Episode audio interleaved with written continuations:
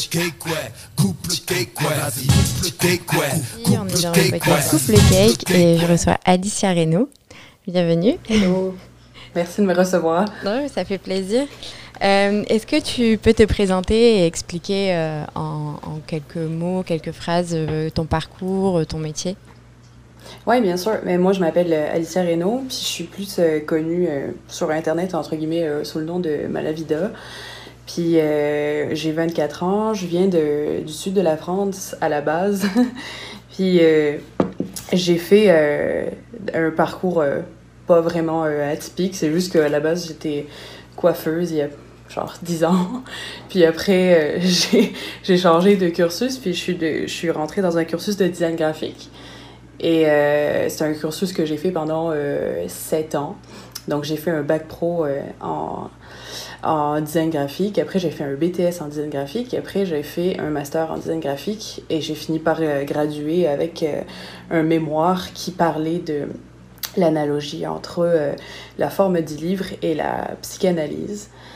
Puis, en même temps que je faisais mon, mon cursus de design, j'ai commencé en fait à faire une activité parallèle qui était euh, du digital art euh, sous le nom de Malavida. Puis euh, finalement, c'est devenu mon métier actuellement parce que maintenant je suis freelance à temps plein pour l'instant. et, et, et, les gens viennent me, me, chercher principalement pour ça. Donc je fais ce qu'on peut appeler genre de, de l'art abstrait finalement. Ok. Tu viens d'où du sud de la France? Je viens de Nice. ah, ok. Donc, tu as, grandi en France et tu es partie vivre à Montréal? Ouais, mais je, je, suis partie tout récemment. Euh, en fait, euh, bon, là, les circonstances sont particulières, mais je suis partie avant que le, les frontières euh, ferment. D'accord. parce que j'avais pour, j'avais pour projet de déménager, puis j'ai eu un visa assez rapidement, parce que, ce qui était quand même assez un coup de chance, parce que finalement les visas sont pas euh, donnés à tout le monde, c'est un tirage au sort. Donc j'ai été tirée au sort, j'ai eu mon visa, puis je suis partie euh, juste avant que ça ferme. Et là, euh, et là ben, maintenant je suis là, mais j'ai toujours mes... en fait, mon studio est toujours à Paris. Parce que juste avant, j'étais à Paris. Et je dois déménager mes affaires, donc finalement, j'ai rien pour travailler en ce moment. Ah mince, ah ouais. tu fais comment tu, te, tu te débrouilles avec ce que tu as sous la main tu...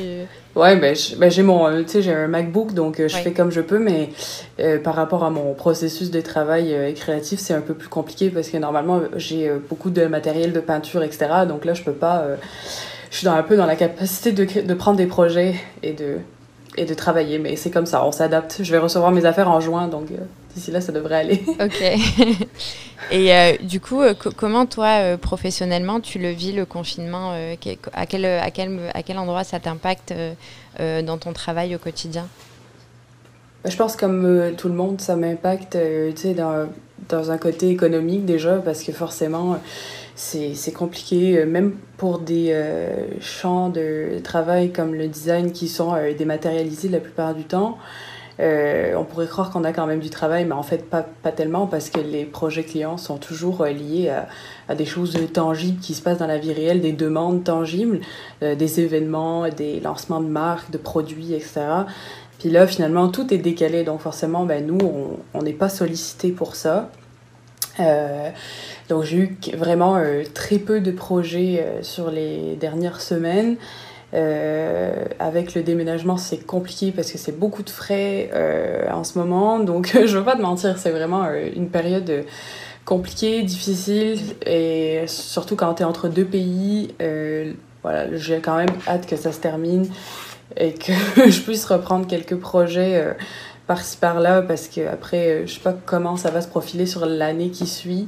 Mais tu sais, on fait comme on peut tout. je ne suis pas euh, la plus à plaindre là dans ma situation. Euh, il y a des gens qui euh, sont beaucoup plus en difficulté, donc je m'exprime pas trop sur la chose. oui.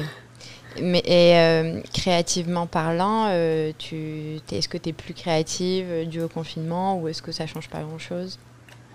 Ben, En fait, j'ai juste pris le temps de faire des choses que j'avais reportées depuis un moment, donc des, des, choses qui étaient sur ma to-do list projets personnels, tu sais, des trucs que, tu te dis, ah, bah, je vais le faire.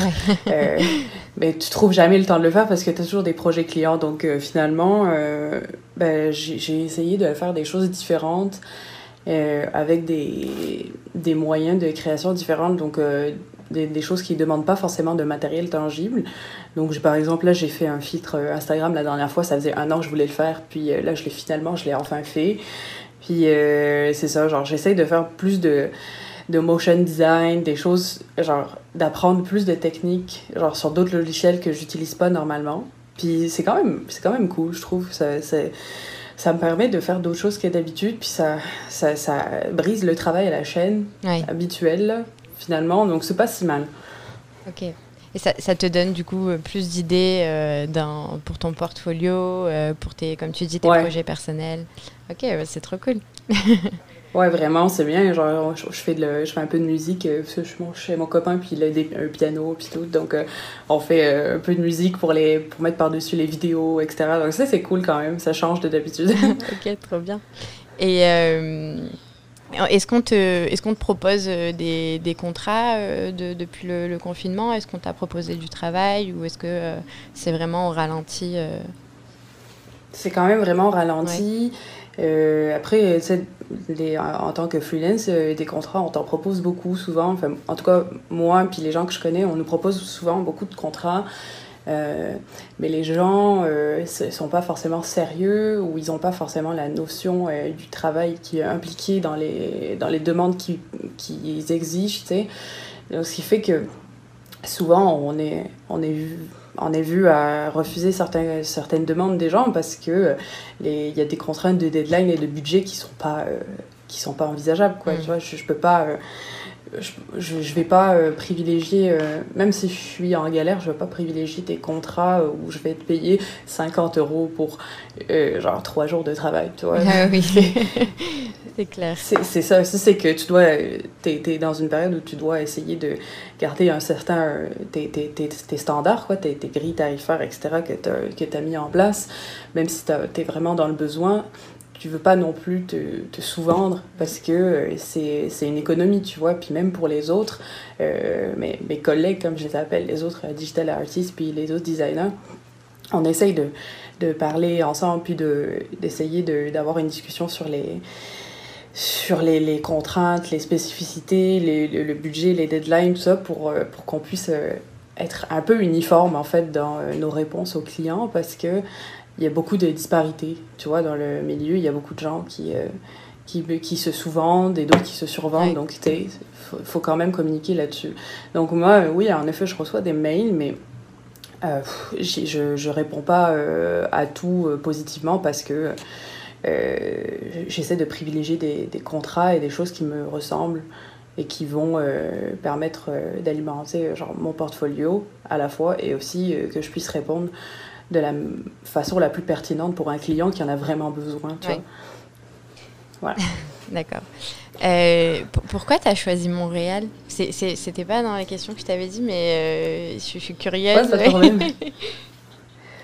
ben, en fait, euh, j'ai toujours voulu déménager à l'étranger. Puis à la base, je voulais soit aller au Royaume-Uni, soit aller au Canada. Puis j'ai visité les deux, dans le passé. Et l'année dernière, donc l'été dernier, je suis venue à Montréal. Euh, parce qu'il se trouve qu'en fait, euh, je connaissais euh, quelques personnes via Instagram, des gens avec qui j'ai fait des collaborations, puis des gens avec qui je m'entendais virtuellement bien, donc on s'était dit, ben, oh, ce serait cool qu'on se rencontre. Puis je suis venue ici, c'était l'été, c'était vraiment cool, genre, il, fait, il, faisait chaud, on a fait des festivals, etc. C'était vraiment un, un bel été. Puis, euh, puis je, suis, je, suis tombée euh, en amour de la ville, puis de, aussi de, de la mentalité des, des gens, euh, de, de, la façon de vivre qu'ont les gens ici. Et je m'étais dit, je, vais faire, je vais faire une demande de, de visa en attendant pour voir si jamais je suis tirée au sort. Puis après, je m'étais dit que j'allais faire un voyage, un autre voyage en hiver pour voir comment c'était en hiver. Parce que les gens te disent toujours, ah, la neige, c'est froid, puis tout. là, j'étais comme. Ouais, je sais, j'ai vécu en montagne aussi en France, euh, je sais ce que c'est la neige, là. Donc, donc finalement, je suis revenue en janvier. Puis quand j'étais là en janvier, j'ai reçu la réponse positive pour mon visa. Donc, euh, je suis rentrée chez moi, euh, j'ai fait, mes, j'ai fait les affaires, pas toutes, comme tu peux le voir. Puis, euh, puis ouais, j'ai déménagé ici. Là, je, je, vais emménager dans mon appartement vendredi. Et, et ouais, j'aime ça parce que j'aime beaucoup la France, j'aime beaucoup mon pays.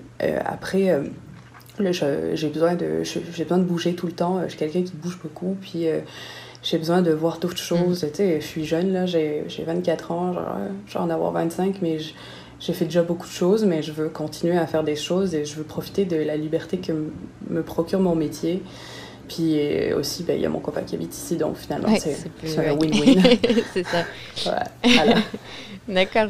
Et euh, du coup, bah, ça, rejoint un peu la question que, que je vais te poser. Euh, est-ce que, est que toi, tu pourrais euh, travailler pour une entreprise ou est-ce que tu as choisi le fait d'être freelance pour justement avoir cette liberté de pouvoir bouger quand tu as envie de bouger, de travailler à tes heures Est-ce que, est que ça a été un choix d'être freelance ou est-ce que demain, si une entreprise te propose de, de travailler pour eux, tu le ferais?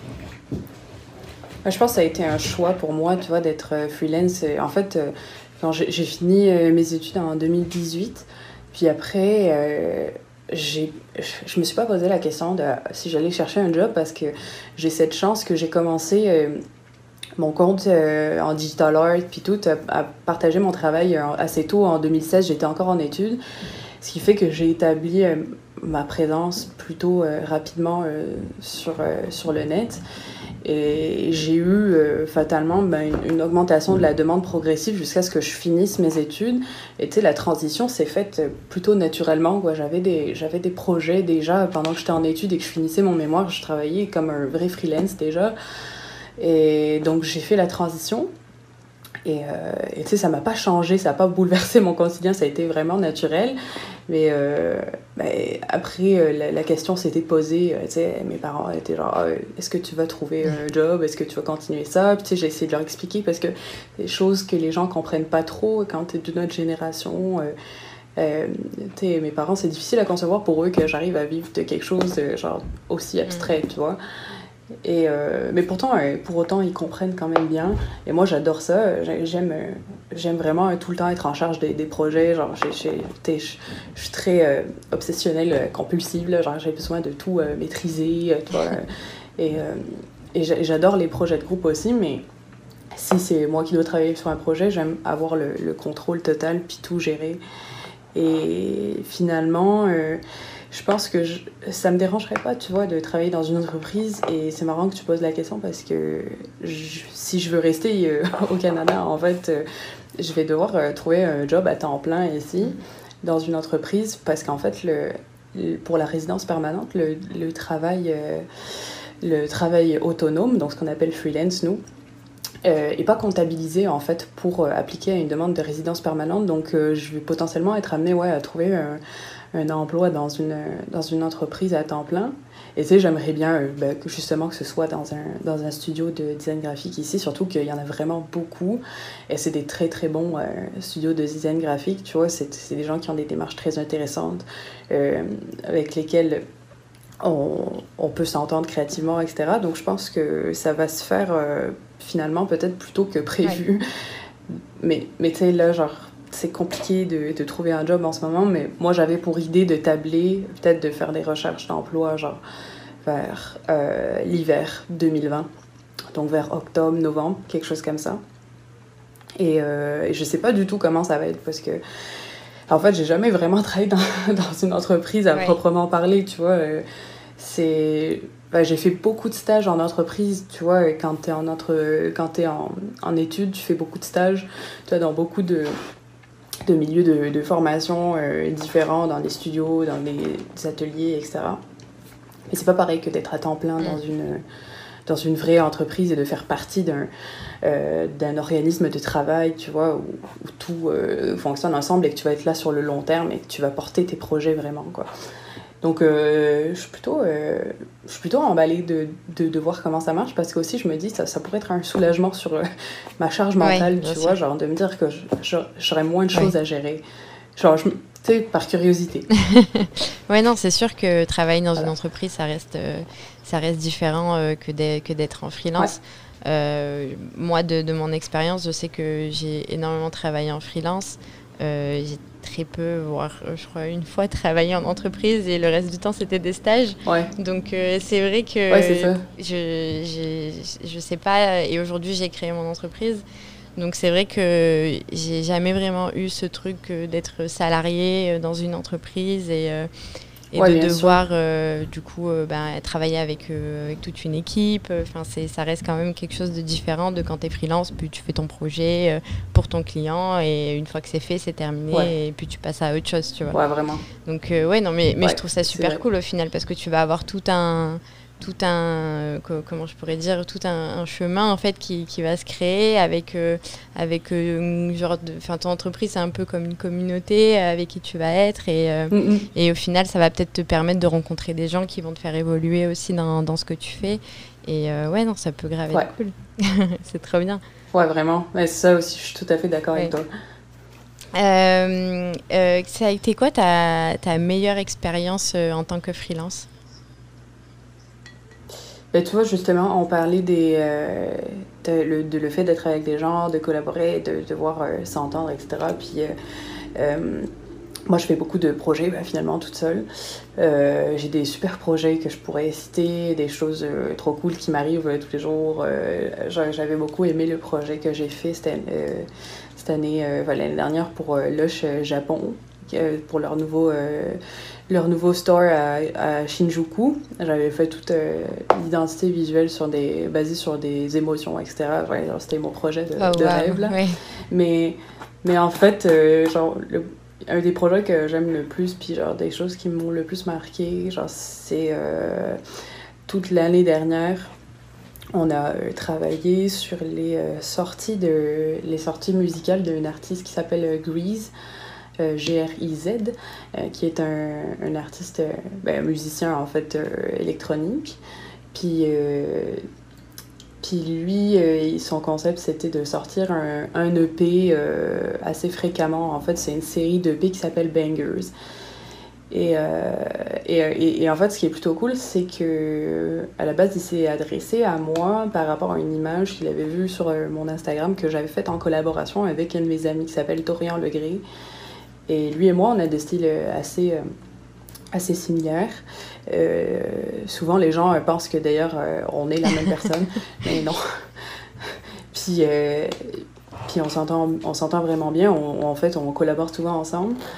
Puis on lui a proposé finalement de travailler à deux sur les visuels, les, les, les, pochettes de ces, de ces EP, tu vois, finalement, de travailler à deux ensemble là-dessus, sur la série.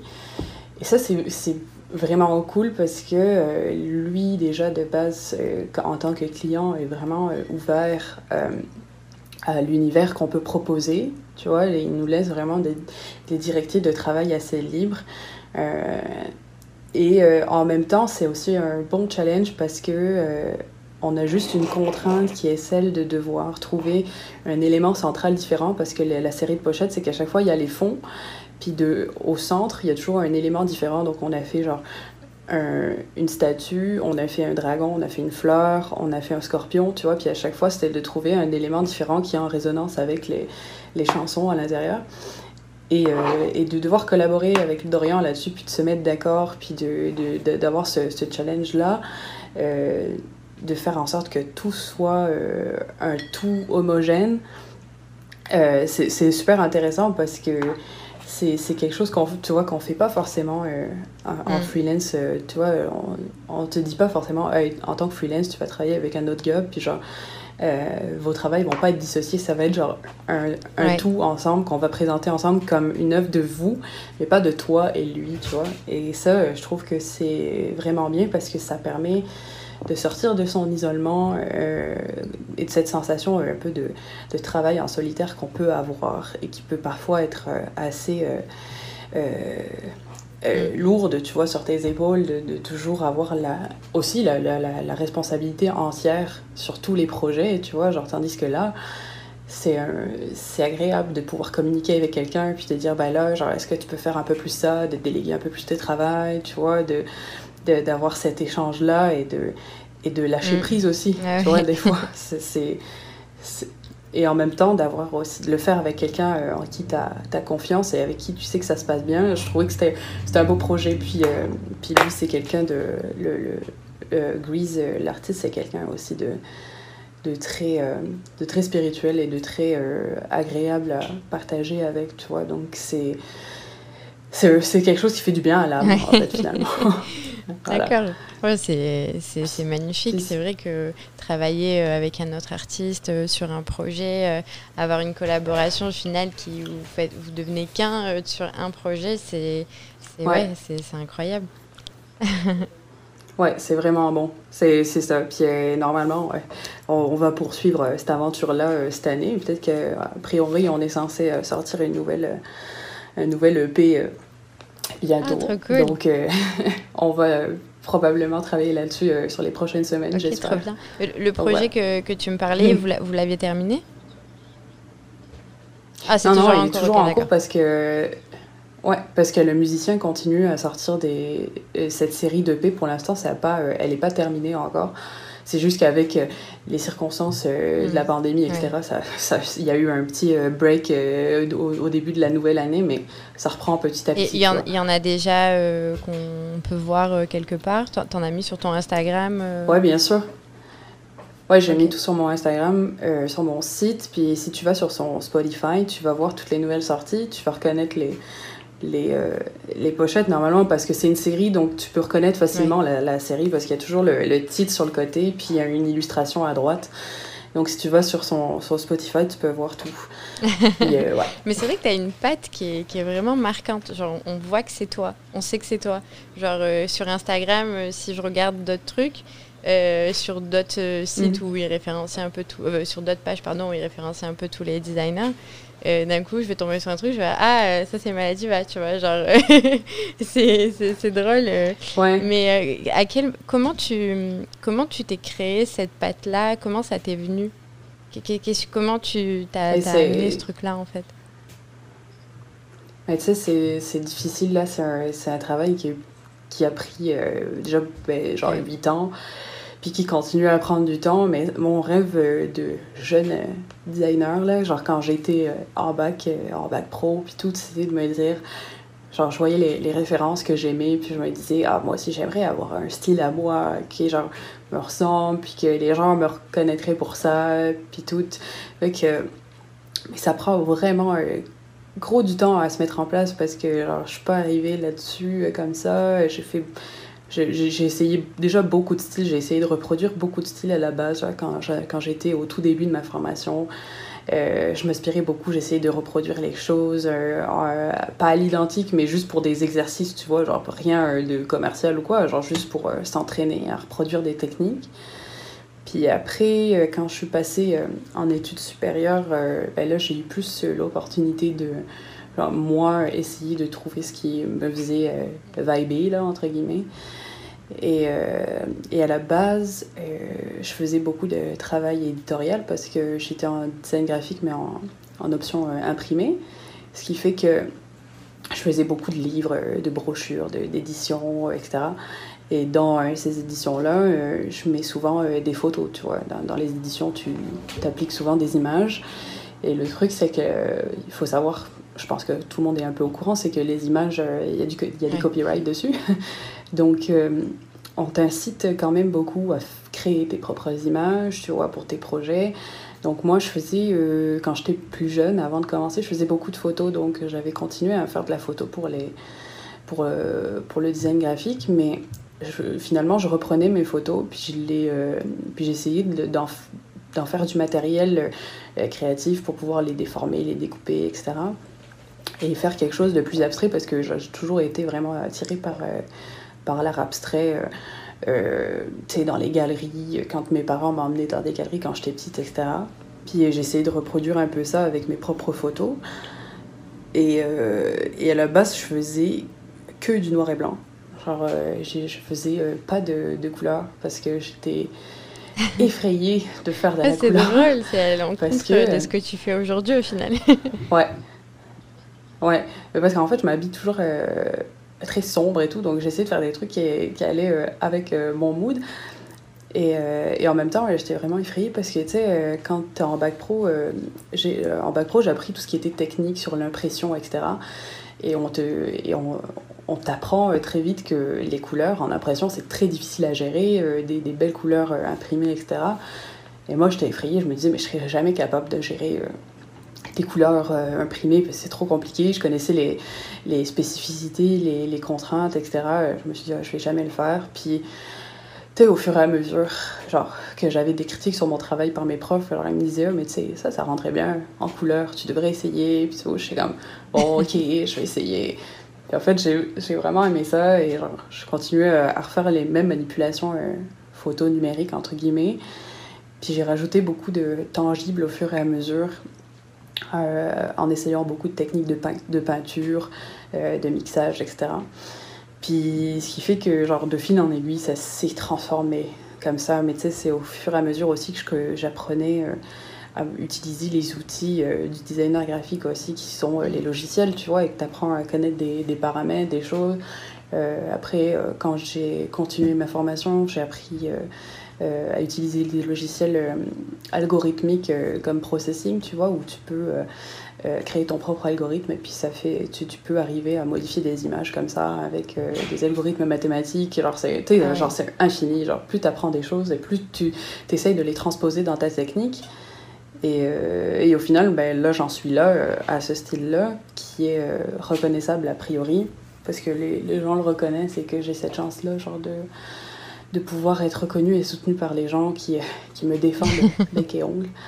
Puis, euh, puis c'est, vraiment cool. Euh, c'est, un peu comme, c'est un, peu comme euh, un, un, rêve de jeune designer, là, de, de pouvoir avoir quelque chose qui te ressemble et qui résonne avec les gens autour de toi. Et comment tu as créé ta communauté sur, sur les réseaux? Ça, ça s'est fait naturellement? C'était Aucune idée. je sais pas. Je sais pas du tout. Euh, je dis, j'ai, fait, un, j'ai fait un compte Instagram, genre un jour, juste pour poster mes trucs, parce qu'à la base, euh, euh, c'était, une discussion que j'avais eue avec ma psy à l'époque, puis euh, elle me demandait ce que je faisais à l'école, puis je lui montrais des, des projets, etc.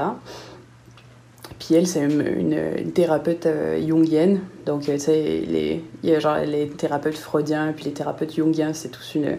C'est des écoles différentes, mais en tout cas, les, les, les thérapeutes jungiens, genre, sont plus pour euh, le travail de développement personnel à travers la créativité. Fait que elle, quand elle a vu ça, genre, ça a résonné avec elle, puis elle m'a dit Ah, oh, vous devriez en faire un exercice quotidien. C'est-à-dire, genre, vous exercer à faire ça quotidiennement si ça vous fait du bien.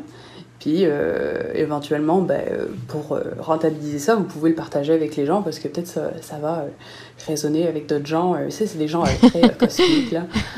Puis, puis, puis, je trouvais ça cool. Fait que j'ai suivi son conseil, puis je l'ai fait, tu sais. J'ai créé, finalement, j'ai créé le compte, mais j'avais déjà ce compte-là, mais il n'y avait rien dessus. Donc, j'ai juste parti l'activité dessus, j'ai changé le nom. Et et j'ai commencé à partager mes trucs dessus. Après, je me suis un peu intéressée genre au hashtag, etc.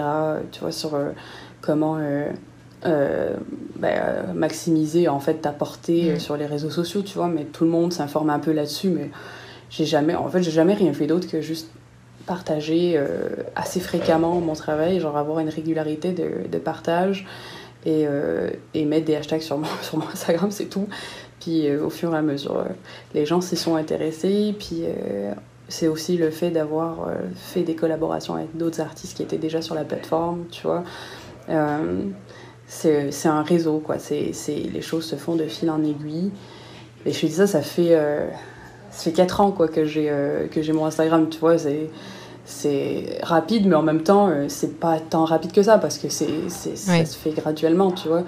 Euh, c'est quatre ans de, de, travail euh, quotidien, tous les jours, euh, petit à petit, interagir avec les gens, les gens qui le partagent aussi avec leur, leur, propre réseau, tu vois, c'est c'est quand même intéressant d'avoir cette idée de bouche à oreille, malgré le fait que ce soit une plateforme qui est hyper rentabilisée, hyper surchargée, tu vois, ça, pour moi, je trouve que mon, mon engagement reste quand même assez euh, légitime et soft, tu vois, avec les gens. Je trouve, je trouve que les gens sont assez bienveillants. Puis ça, c'est moi, c'est tout ce que je demande. Genre, je suis pas.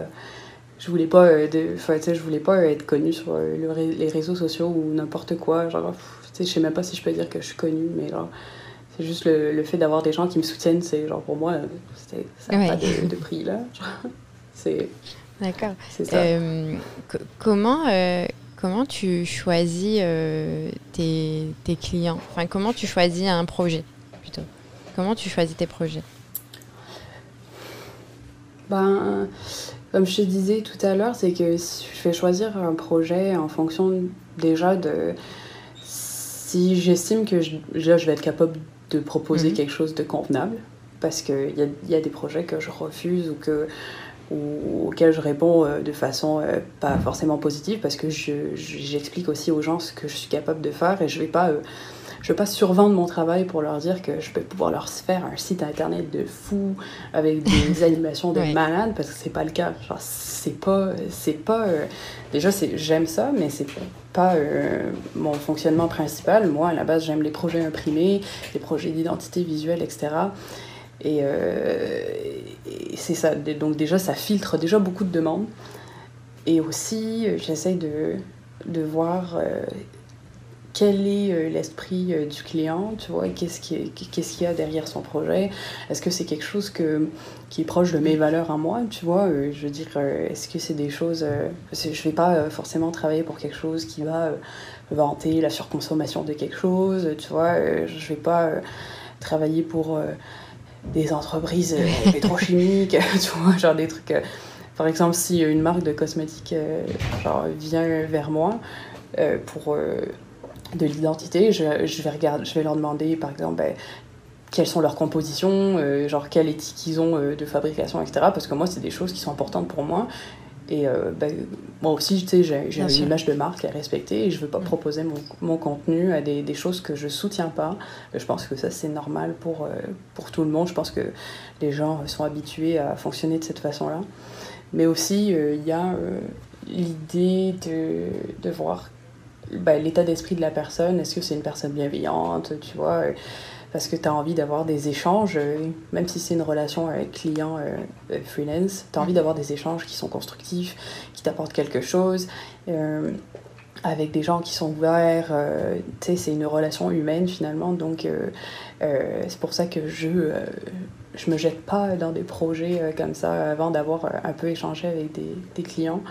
Et puis aussi, bah, ça dépend si, les, si ça dépend des contraintes techniques aussi fatalement, deadline, budget, genre ça c'est c'est euh, on peut pas passer à côté, c'est normal, on, on, doit pouvoir euh, vivre convenablement aussi et euh, on et on veut pas genre, se presser à faire des choses, être dans la précipitation pour pouvoir avoir un tout petit peu d'argent, tu vois, c'est pas, pas possible. Alors on veut avoir un, un cadre de travail qui, qui est le nôtre, alors peut-être que le mien genre, est différent de, de celui de quelqu'un d'autre, tu vois, peut-être que moi j'ai besoin de de moins de temps, mais euh, plus, de, plus de budget. Euh, peut-être que des gens ont besoin de plus de temps et puis ils sont plus soft sur le budget, tu vois, ça dépend vraiment. Mais c'est aussi. Euh, ça, dépend aussi. C'est très difficile d'estimer ton, ton, ton, travail, tu vois, ce qui vaut, ce qui vaut pas, tu vois, c'est très subjectif. Donc il y a beaucoup de paramètres à prendre en compte quand on propose des, des projets et comment les choisir. là, j'en suis au stade où j'essaie de de prendre des, des, projets qui vont diversifier au plus mon, mon portfolio, tu vois. Euh, je, je, suis capable de faire des, de, de faire des, des, diversions de, de... Comment on appelle ça? Des diversions de, de, de mes propres opinions si j'ai besoin, genre de... Si je pense qu'un projet va être très bénéfique à mon portfolio parce que c'est quelque chose que j'ai pas fait mais c'est un peu moins payé, ben je, peux, je peux le prendre quand même parce que c'est quelque chose que j'ai vraiment envie de faire et que je pense qu'il va euh, être euh, très légitime autant pour moi que pour le client, tu vois, et que euh, c'est quelque chose qui va être évident. C'est une évidence et que peu importe si les, contraintes techniques sont un peu, un peu bancales, c'est pas grave, tu vois. Je pense qu'il y, y, a une certaine flexibilité à avoir aussi, quoi. Et euh, voilà, bon, pour l'instant, euh, j'ai pas de projet. Donc... Euh. Merci la pandémie. on, est, on est tous, tous au ralenti. ouais, c'est ça. On arrive vers la fin du podcast. Est-ce que tu avais, c'est un peu le moment libre dans le podcast, est-ce que tu avais quelque chose dont tu avais envie de parler, un projet que tu es en train de faire ou, ou quelque chose comme ça? Euh, ben, là, peut-être j'ai beaucoup de choses que j'aimerais faire, mais c'est compliqué euh, à mettre en place parce que, genre, quand tu veux faire des produits, si tu veux euh, faire manufacturer des choses, ben, tu peux pas parce que les entreprises sont fermées, les, les, les usines ne fonctionnent pas, etc. Donc finalement, la question qui se pose maintenant, c'est comment, à travers euh, contexte aussi particulier, euh, t'arrives à rester euh, inspiré, puis à, finalement à, à continuer à faire des, des choses qui te plaisent sans pour autant Mm. te forcer, tu vois. Et là, je suis dans une, une période où genre c'est c'est difficile euh, de d'arriver à tout concilier euh, en même temps, euh, déménager, s'occuper de soi, euh, s'occuper de son travail, etc. C'est très compliqué et je pense que là, j'ai juste envie de faire des, des petites choses qui me font plaisir, tu vois, et je suis plus tant dans un- une course euh, effrénée euh, euh, à faire de gros projets, euh, des, euh, des œuvres tous les jours, etc. Genre, je vais faire des choses qui vont me faire du bien, et si c'est genre me faire du bien, c'est sortir et Ouais. aller marcher, bah, je vais le faire, tu vois, et ici on peut marcher, donc ça. c'est cool, on a le droit. Mais et je peux pas, tu sais, je peux pas vraiment euh, te dire que genre j'ai des, des gros trucs en tête parce que je vis au jour le jour comme tout le monde et je pense que là, genre, je, ressens juste un besoin de m'occuper de, de ma santé mentale, tu vois, euh, euh, sur un plan assez général parce que c'est quelque chose dont je parle souvent avec les gens, que j'évoque depuis longtemps sur, sur mon compte, sur, dans mon travail. Puis, puis je pense que c'est le bon moment pour euh, mettre ça en place, tu vois, et que genre au lieu de continuer à en parler, il faut peut-être que je m'y Mm. mette moi-même Mm, plus mm. sérieusement, tu vois. C'est, c'est, tu sais, c'est genre, on en parle beaucoup, mais genre, des fois, il faut, faut l'appliquer, il faut remettre les choses euh, à l'exercice. Et ça, c'est très difficile à faire parce que euh, quand tu, tu penses trop et que tu es, toujours en train de faire mille trucs à l'heure, tu, tu prends pas assez de temps pour toi. Donc là, c'est, c'est, c'est ça, genre, finalement, genre, essayer de, de réduire son mode de vie, d'aller, de prendre les choses plus lentement. Et, euh, et, c'est ça. Genre, j'ai pas de. J'ai, j'ai pas d'autre but pour l'instant. Tu sais, c'est très flou. Et peut-être que si tu me reposes la question dans six mois, je te dirais quelque chose de totalement différent. Que là, j'ai commencé genre quatre livres d'un coup parce que j'ai plein de projets de livres que je veux faire, des livres perso, etc. Écrire des. Et me lancer dans l'écriture, euh, faire de je fais de la photo, Ah ouais, des trucs comme ça. enfin, on verra. C'est un beau projet. Mm. Ok. Voilà. Euh, et du coup, euh, bon, on va terminer là-dessus. Est-ce que tu as, des. Ben, tu peux donner peut-être tes, tes réseaux sociaux où on peut te suivre, où on peut voir ce que tu fais? Ouais, bien sûr, ben, euh, principalement euh, finalement ben, sur Instagram, donc euh, Malavida, M-A-A-L-A-V-I-D-A-A. Puis, euh, puis je suis pas trop euh, sur, euh, sur Facebook, mais je suis aussi sur Twitter, Malavida pareil, puis sur Behance aussi pas mal pour voir un peu plus mes projets de design graphique sur Behance, c'est Alicia Reno sur Behance pareil. Puis euh, c'est ça. Alors, généralement, euh, je réponds plus sur Instagram, je suis plus active là-dessus parce que c'est mon réseau Ouais. pr- principal. donc, euh, Et Si on va finir là-dessus. Est-ce que. Euh, quel artiste euh, tu, regardes, un, arti- un, designer que, tu adores, que tu admires euh, euh, Est-ce que tu en as un déjà? Et si tu en as un, est-ce que tu peux nous dire c'est lequel? Ouais, bien sûr. J'ai beaucoup de. J'en ai beaucoup des designers que j'aime beaucoup. Celui que j'ad- je pense que celui que j'adore le plus, c'est aussi un de mes amis, il s'appelle Dan Barkle. Donc Dan D-A-N et Barkle, c'est B-A-R-K-L-E. Fait que c'est, on, a des styles aussi euh, similaires sur certaines choses, mais lui, c'est quelqu'un qui m'inspire beaucoup. C'est une personne incroyable. Puis euh, il a des valeurs euh, très proches des miennes et son travail est genre vraiment unique. Tu sais, il a inspiré genre beaucoup, beaucoup de gens. Puis quelqu'un qui est à la frontière de pareil de design graphique puis de digital art, c'est euh, ah, Leif C'est difficile à dire. Je, je sais, sa nationalité fait que son nom est difficile à prononcer, malheureusement, je suis désolée. Et en gros, c'est euh, c'est euh, un gars qui a fait euh, beaucoup de, de covers d'albums pour euh, Tame Impala, Falls, puis tout.